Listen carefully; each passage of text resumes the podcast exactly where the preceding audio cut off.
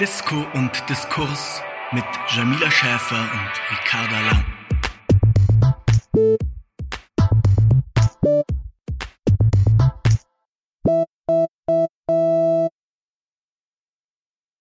Ja, hallo ihr Lieben. Willkommen zurück nach einer längeren Podcast-Pause zu Ricardas und meinem Podcast Disco und Diskurs. Hi. Wir haben eigentlich vor, hier immer sehr regelmäßig ähm, ja, über Themen zu sprechen, die uns als junge Politikerinnen so beschäftigen und das aber auch immer noch mal in so einen gesellschaftlich größeren Kontext einzuordnen hatten jetzt aber stressbedingt eine längere Pause. Wir hatten jetzt auch gerade unseren großen ersten digitalen Parteitag, haben ein Grundsatzprogramm beschlossen und hatten einfach in den letzten Wochen wahnsinnig viel zu tun. Deshalb gleich mal meine Frage an dich, Ricarda. Wie geht's dir denn, nachdem jetzt dieses BDK-Wochenende, BDK ist übrigens Bundesdelegiertenkonferenz, vorbei ist? Ich muss sagen, ich bin immer noch ein bisschen fertig, obwohl jetzt mittlerweile der dritte Tag danach ist. Aber das Wochenende als solches war schon unfassbar anstrengend, weil man hatte natürlich diesen normalen Parteitagsstress Stress, also Reden halten, Anträge bis auf die letzte Minute verhandeln, plus dann zu einer ganz komischen, dass man natürlich aber gar nicht mit den Leuten, vor denen man geredet hat, in einem Raum war, sondern in so eine Kamera reingesprochen hat. Plus immer wieder der krasse Stress, oh mein Gott, mitten in der Abstimmung kackt das Tool ab und sowas. Das heißt, es war schon anderer Stress nochmal als sonst. Auch die Wochen davor waren für mich sehr hart. Ich habe das erste Mal viel in der Antragskommission gemacht, wo man immer die ganzen Anträge verhandelt für den Parteitag. Aber gleichzeitig bin ich auch echt glücklich. Also es ist auch ein krasses Gefühl, so jetzt mehrere Jahre an diesem Grundsatzprogramm gearbeitet zu haben und Teil davon zu sein, dass ja eines der vier Grundsatzprogramme, die es gab, bei den Grünen geschrieben zu haben und auch, würde ich sagen, inhaltlich ein sehr klares Zeichen damit mit so einem klaren Veränderungsanspruch und zu sagen, hey, nur wenn wir jetzt was verändern, kann es in Zukunft irgendwie Stabilität, Sicherheit, ein gutes Leben geben. Und da bin ich eigentlich auch ein bisschen stolz drauf. Ja, ich fand, um nochmal kurz auf diesen Tagesablauf, den wir da immer hatten, zurückzukommen, ich fand, der Stress hat schon angefangen morgens, als wir so diese, Boah. diese Corona-Tests gemacht haben. Und ich habe ja. schon immer angefangen zu heulen, als mir dieses Stäbchen da in die Nase gestampft haben. Und ja, das, da musste dann immer ewig in der Kälte warten, bis das Testergebnis da ist. Ja, und dann ging es so richtig los mit dem normalen Bundesdelegiertenkonferenzstress, tausend Telefonate die ganze Zeit und dann immer so diese diese Hektik, welche Abstimmungen werden ja. denn jetzt noch geführt und klappt es jetzt überhaupt alles oder nicht und um welche Worte kann man noch falschen und gleichzeitig war ja auch noch die Frage, funktioniert das alles überhaupt mit dieser blöden Technik? Ja. Ich habe es am Anfang gar nicht gecheckt. Ich war in diesem, also wir hatten da halt immer so Testzells aufgebaut vor dem Tempodrom, also vor dem Haus, in dem wir rein mussten und ich bin so hingegangen, so ganz entspannt, weil ich bisher immer nur den Rachentest gemacht hatte, was ich nicht ganz so schlimm finde. Mm. Und dann habe ich mich so hingesetzt und war so, ah, und dann also, äh, nee, ihre Nase. Und ich war so, nein, nein. Haben Sie ein Lieblingsnasenloch? Fand ich auch mal die geilste Frage. Ich, jedes Mal haben die mich gefragt, haben Sie ein Lieblingsnasenloch? Gefragt, und ich dachte mir so, mach's jetzt einfach schnell. Hey, ich wollte, dass ich es meinem linken mache, aber ich habe mir eingebildet, vielleicht bin ich mir schmerzempfindlich und im rechten. Echt? Okay. Aber ja, nee, ich wurde nicht gefragt, da hast du die netteren Leute.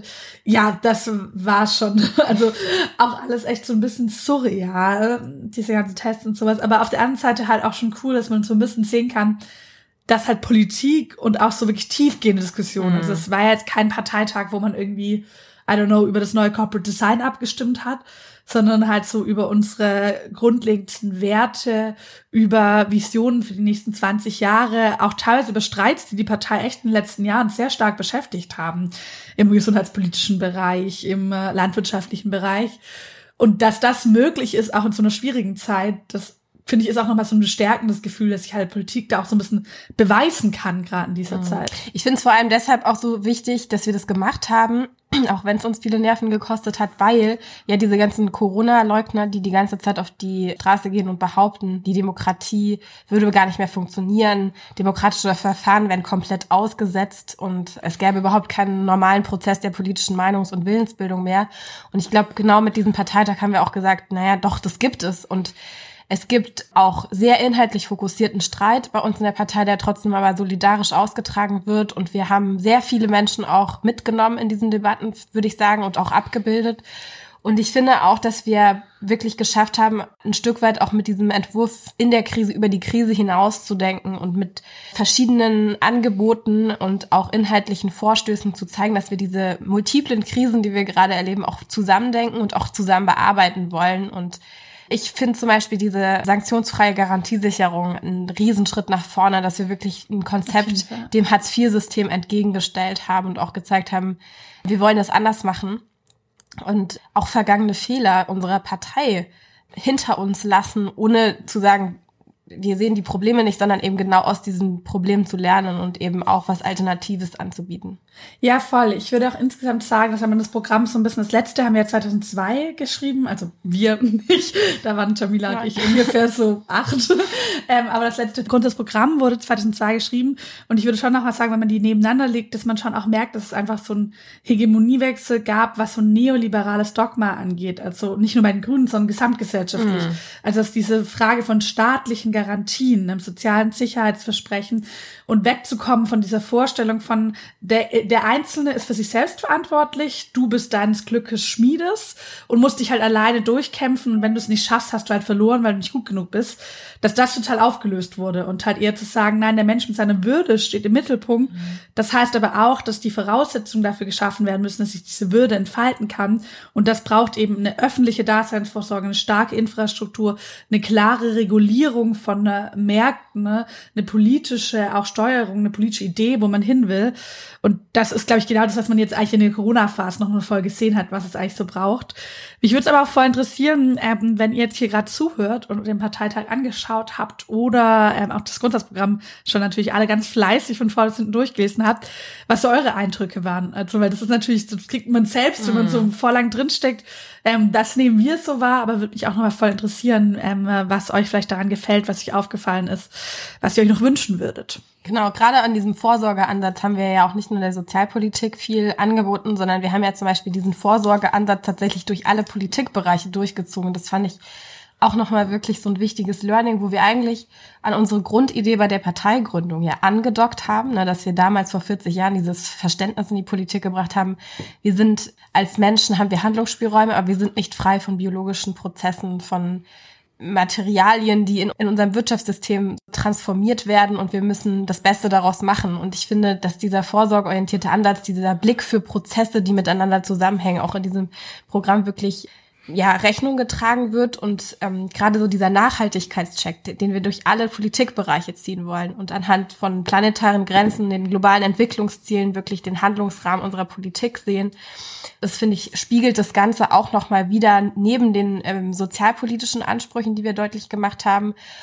Und auch in der Außenpolitik haben wir das ja, diese, diese Leitlinie gezogen und gesagt, es kommt auf Krisenprävention an, auf die Prävention von Konflikten durch gerechte Ressourcenverteilung. Und das so als Handlungsmaxime. Und ich glaube, da sind wir schon auch nochmal dazu gekommen, irgendwie viele inhaltliche äh, Fachdebatten irgendwie so zusammenzuschnüren mhm. zu einer Erzählung.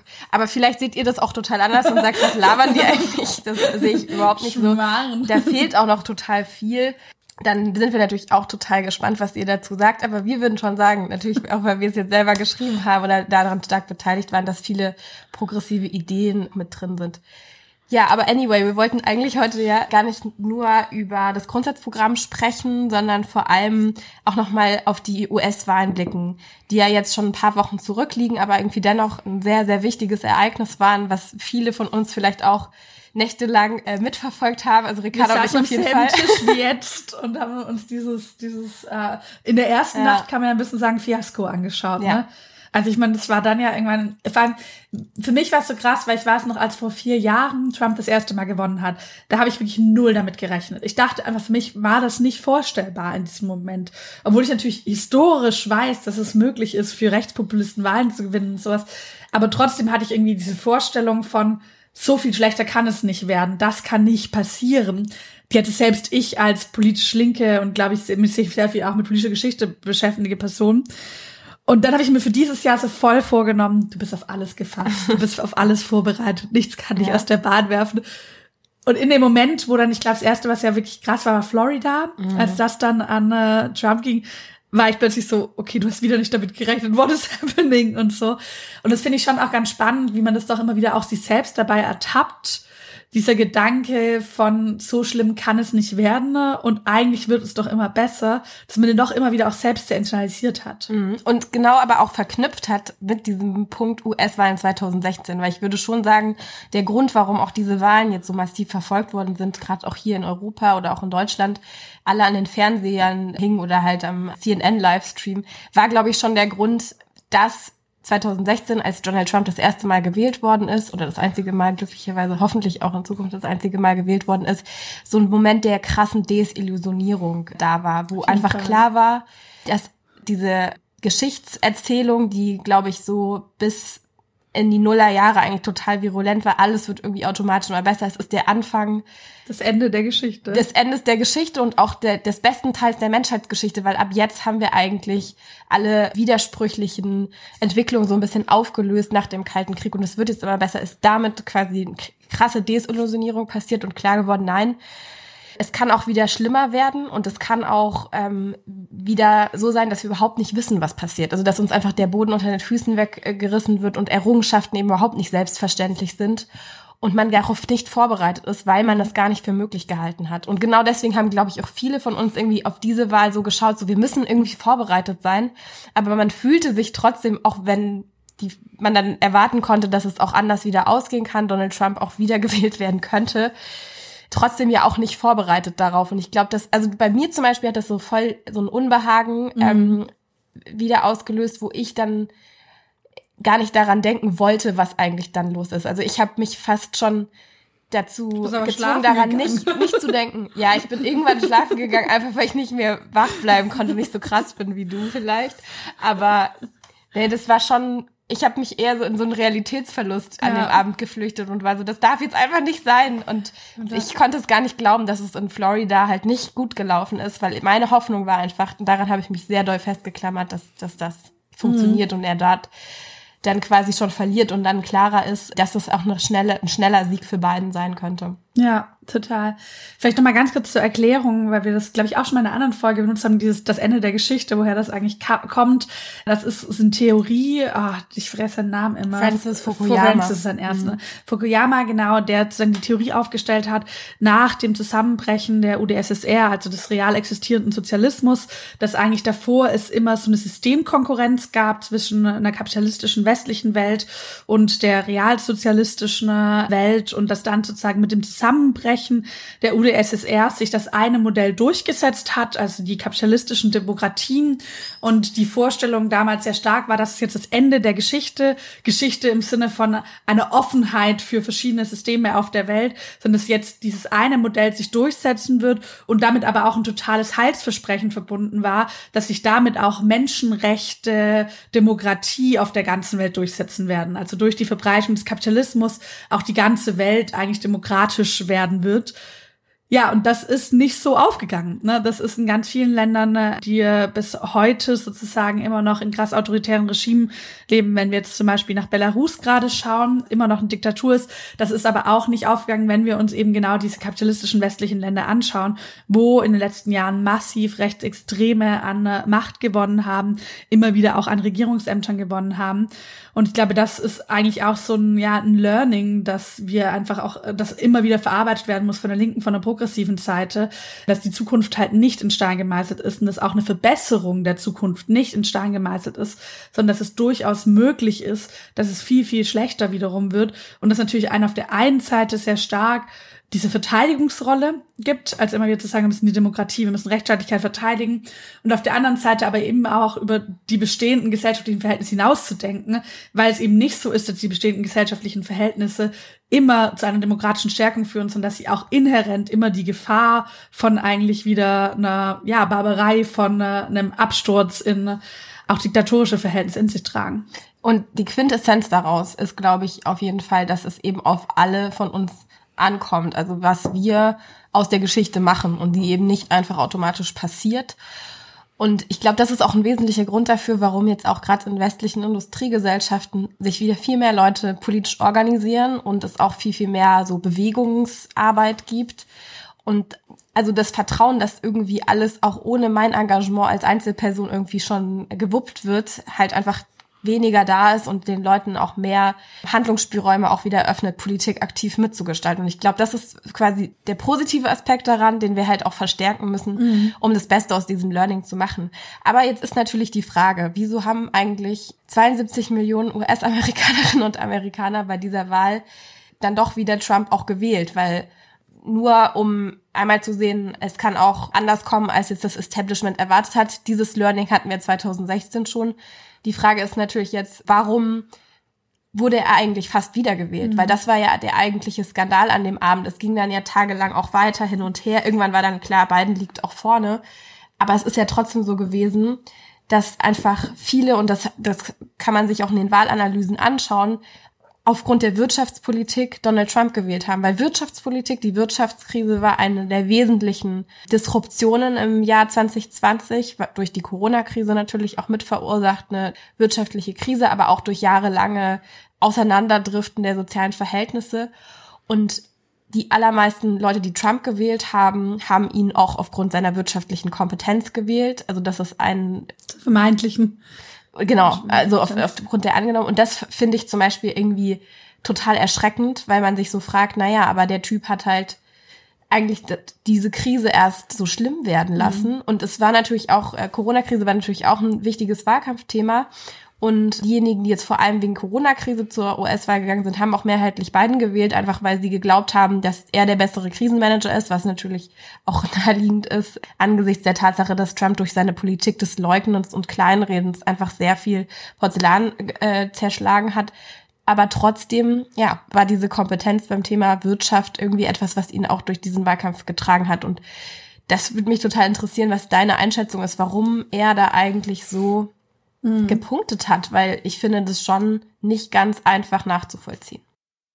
Also ich glaube zum einen, ich glaube, ich würde so drei Punkte sehen. Ich glaube, als eines, du, man hat auf jeden Fall diese Wirtschaftskompetenz als ein Punkt, aber natürlich darf man, glaube ich, immer nicht unterschätzen, dass natürlich auch Rassisten ne, oft nicht trotz ihres Rassismus, sondern wegen ihres Rassismus gewählt wurden. Das ist natürlich sozusagen schon in den USA auch einen sehr stark strukturell organisierten, strukturell ähm, äh, etablierten Rassismus natürlich auch aus der Geschichte der USA heraus, mit Sklavenhalterei etc. hast.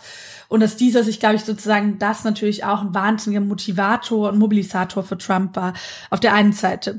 Und auf der anderen Seite gibt es aber genau das, was du beschrieben hast, dass ja sozusagen Leute auch aus so einer Angst vor Veränderungsprozessen innerhalb der Wirtschaft. Also Trump hat ja unglaublich davon profitiert, sich eigentlich eine Transformation zu verwehren, auch zu sagen, mhm. hey, alle anderen ja. machen diese Geschichte, Pariser Klimaabkommen, Transformation und we make America great again im Sinne von wir behalten unsere Wirtschaft.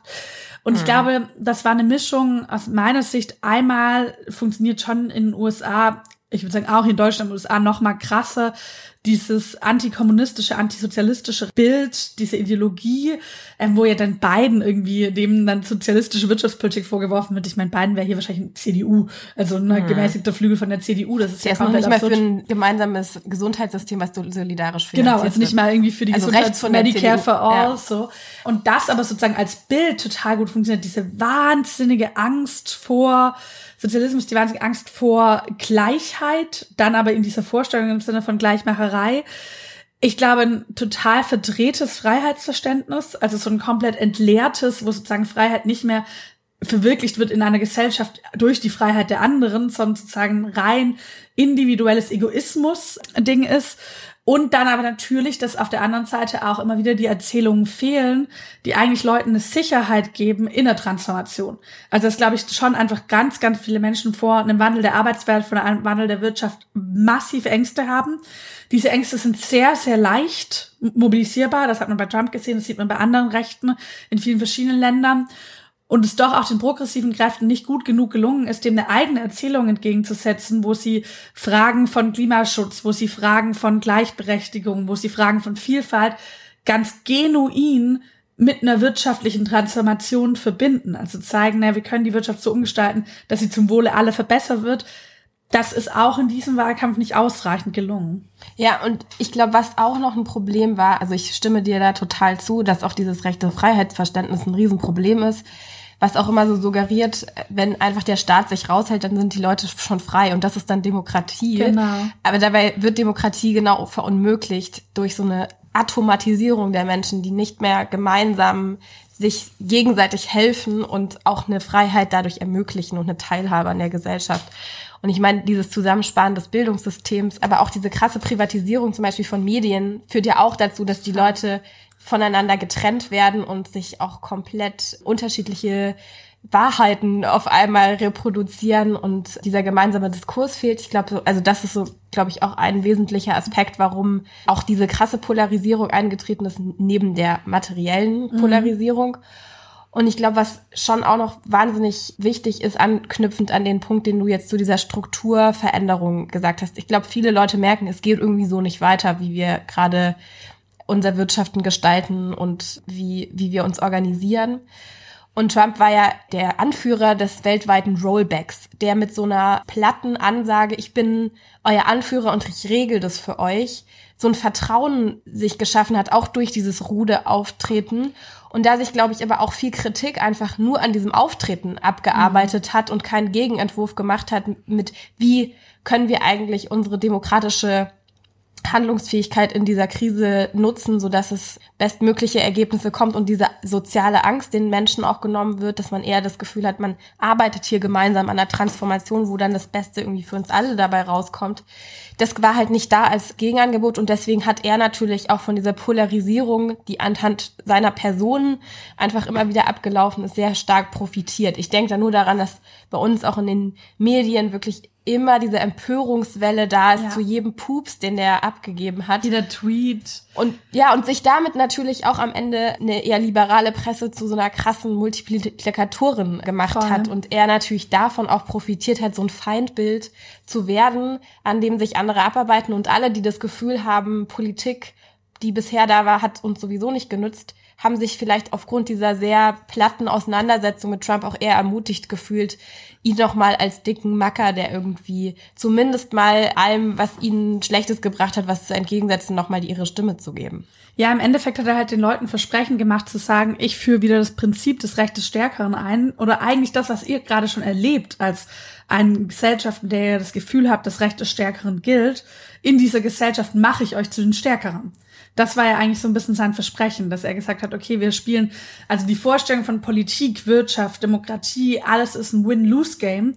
Und ich mache euch aber zu denjenigen, die gewinnen, weil es gar keine andere Form von System geben kann. Aber ihr könnt eine andere Rolle einnehmen, als die, die ihr gerade habt, weil ihr weiße Haut habt, weil ihr aus Amerika kommt, weil ihr Männer seid. Sozusagen dieses Versprechen, damit Identitätsmerkmalen verknüpft, ist ja immer so lustig, weil immer nur bei der anderen Seite über mhm. Identitätspolitik geredet wird. Das ist das krasseste, die krasseste Identitätspolitik ever, die ja. Trump gemacht hat. Also sozusagen ihr als weiße Männer aus diesen Gegenden, euch mache ich wieder zu den Stärkeren, weil eigentlich solltet ihr gewinnen. Wenn das Spiel richtig laufen würde, würdet ihr gewinnen aber das Spiel wurde irgendwie gezinkt, verfälscht, die Würfel würden ausgetauscht und ich nehme Kontrolle zurück, mach's wieder richtig, so dass ihr euren ehrenwerten, euren ehrlichen Platz als Sieger im System aufbaut.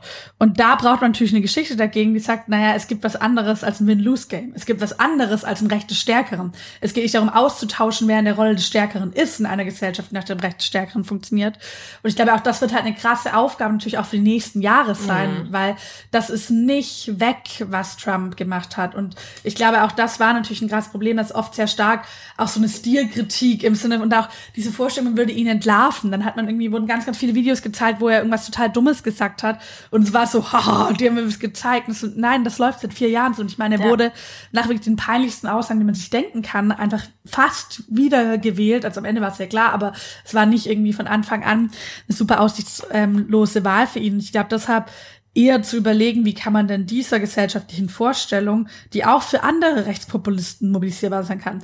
Es sind ja jetzt schon so ein paar Fox News äh, Moderatoren im Gespräch, die vielleicht in vier Jahren für die Republikaner antreten sollen, die ganz ähnliche Typen sind, äh, ein bisschen weniger weird, so im offensichtlich, mhm. aber auch na, falsche Propheten im Sinne. Und das ist, glaube ich, zu überlegen, wie man das rausbekommt aus der Gesellschaft und da auch ein Gegenangebot schafft wird es die Aufgabe sein, und das wird natürlich auch spannend sein, wie Biden die Aufgabe erfüllt. Was ich jetzt so bisher gelesen habe, finde ich es eher schwierig, dass ich das Gefühl habe, dass er sehr stark versucht, die linken Kräfte aus der Partei jetzt eher klein zu halten, als Alexander Ocasio-Cortez, Sunrise Movement, ähm, Leute, die das Black Lives Matter Movement, Cory Bush etc. so reingekommen sind, dass er versucht, die eher rauszuhalten, was aus meiner Sicht ein großer strategischer Fehler wäre. Weil ich glaube, gerade die Kräfte sind neuralgische Punkte dafür, diese Gegenerzählung zu schaffen. Genau, also ich glaube, es, es müsste eigentlich darum gehen, diesen Pessimismus, den auch viele, glaube ich, durch alle Lager hinweg haben in Bezug auf die Zukunft, den zu brechen, weil ich glaube, dass dieser Pessimismus ein wahnsinniger Katalysator einfach für diesen Menschenhass auch ist, der da einfach kanalisiert wird. Und ich meine, ehrlich gesagt, finde ich, kann man da auch jetzt nicht äh, sozusagen so die, die Seite der demokratischen Wählerinnen und Wähler davon freisprechen und auch nicht uns als linksprogressives, liberaleres Milieu hier, das die Wahl irgendwie zugunsten von beiden verfolgt hat, weil ehrlich gesagt, solange man sich eben an diesen schablonenhaften Sachen abarbeitet, an dieser Stilkritik abarbeitet, ist es jetzt auch eine Politik mit Feindbildern, die dann irgendwie daraus wieder erzeugt wird, auch wenn man sie vielleicht gar nicht intendiert, aber trotzdem ist genau das das, was daraus resultiert. Und ich glaube auch, dass die eigentliche Reaktion sein müsste, oder nicht Reaktion, das ist auch schon falsch. Also der Umgang mit dieser Zeit sein müsste, eine, einen Zukunftsentwurf, der sehr viel Zuversicht ausstrahlt, trotzdem ehrlich ist über Zielkonflikte und den Leuten auch ein ganz konkretes Angebot macht, wie sie sich in ihrem Leben an dieser Transformation beteiligen können. Und ich finde, dass die Sanders-Kampagne und auch Alexandra Ocasio-Cortez das versucht haben in, in diesem Ansatz, ähm, den sie für die Wahlkämpfe ja auch ja nach vorne gestellt haben und wirklich auch ganz lokal den Leuten angeboten haben, Teil der Veränderung zu sein. Und ich habe auch Sorge, weil ja Biden ist am Ende jetzt natürlich nicht die Zukunft der Demokratischen Partei. Der ist ein Zwischenkandidat, kann man so sagen. Der ist jemand, der jetzt aber natürlich trotzdem in diesem Machtkampf in der Demokratischen Partei selbst ist, auch auf der Seite derer steht, die, wie du gesagt hast, ne, die, die Kräfte, die diesen Ansatz mitbringen wollen, eher so unterdrückt. Und ich glaube auch, ist die Frage, wie viel besser kann Biden es jetzt machen, wird stark davon abhängen, ob er es wirklich schafft, diese strukturellen Probleme auch mit einer Wucht anzugehen. Und ich glaube, das geht auch nur, wenn du die sozialen Probleme mit dieser antirassistischen Erzählung verbindest und dabei auch diese Spaltung zwischen weißen und sozial benachteiligten Personen in den USA und die Menschen, die durch die Black Lives Matter Proteste politisiert worden sind, wenn du diesen Widerspruch irgendwie versuchst mhm. und schaffst auch aufzulösen. Und das geht natürlich nicht, wenn du jetzt die Partei Linke, die das genau versucht, klein hältst, sondern man muss sie einbinden und ich glaube auch über die nächsten Jahre ist es sehr wichtig, dass wir da auch als progressive Kräfte in Europa dazu beitragen, da auch eine, einen Dialog herzustellen, auch eine Unterstützung anzubieten.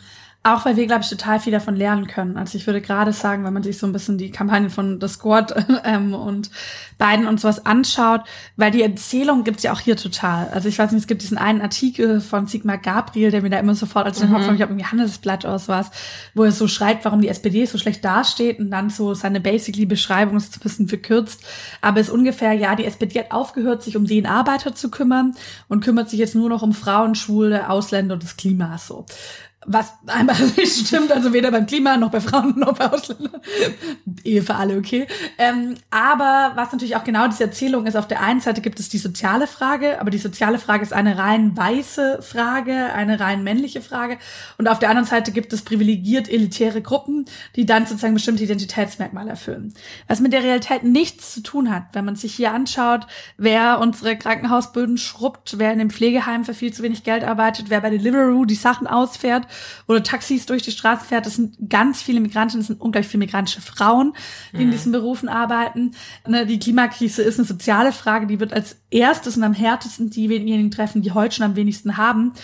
Und da genau auch diesen Widerspruch, ohne die andere Frage wiederum auszublenden. Weil das dann ja auch gerne gemacht wird, sozusagen von einer eher progressiveren Seite zu sagen, wir müssen doch jetzt nicht über Mindestlohn Arbeitszeitverkürzung äh, und Garantiesicherung reden. Wir müssen doch jetzt über die Frauenquote und Antirassismusfragen reden. Also ich glaube, dieses Spiel ist perfide, so wie es ein Sigmar Gabriel spielt, wird aber von der anderen Seite auch immer wieder mitgespielt, die dann auch sagen, ach, lass doch den alten Gewerkschaftsmove, so ein bisschen diese alte Linke, mhm.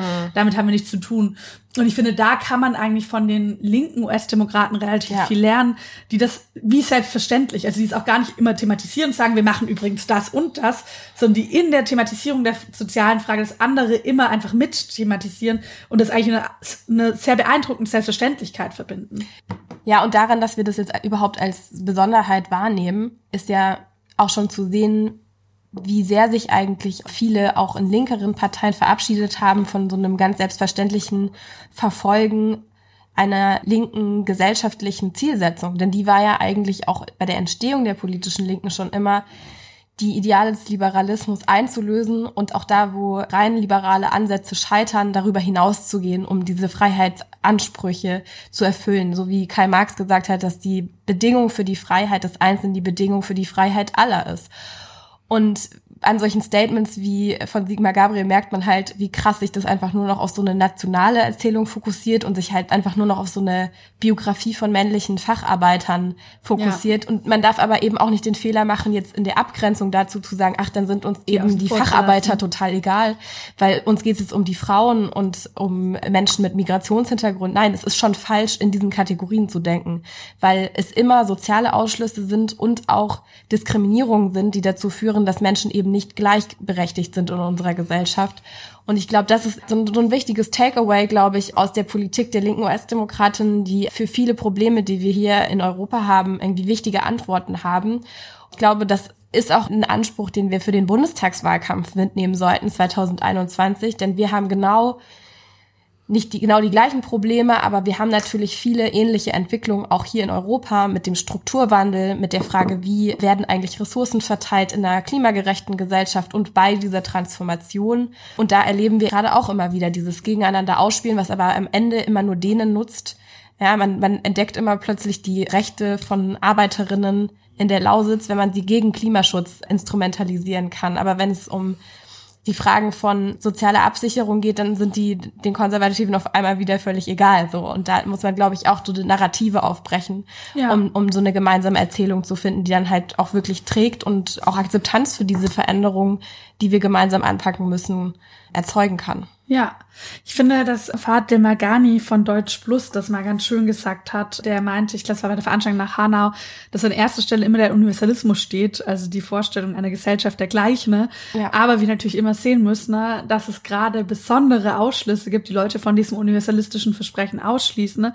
Und da brauchen wir natürlich besondere und spezifische Lösungen und Antworten auch darauf. Und das ist dann eine Frage von Antidiskriminierungspolitik, aber die natürlich immer das Ziel hat, ein universalistisches Versprechen einzuholen. Nicht das Ziel der Spaltung haben sollte, sondern das Ziel des Universalismus in sich trägt eigentlich, wenn sie gut gemacht ist. Das fand ich das ein ganz schönes Bild dafür. Ja. Das ist auch ein schönes Schlusswort. Finde ich auch. Wunderbar. Ähm, ich glaube, wir müssen jetzt auch beide noch mal weiter zu weiteren Terminen.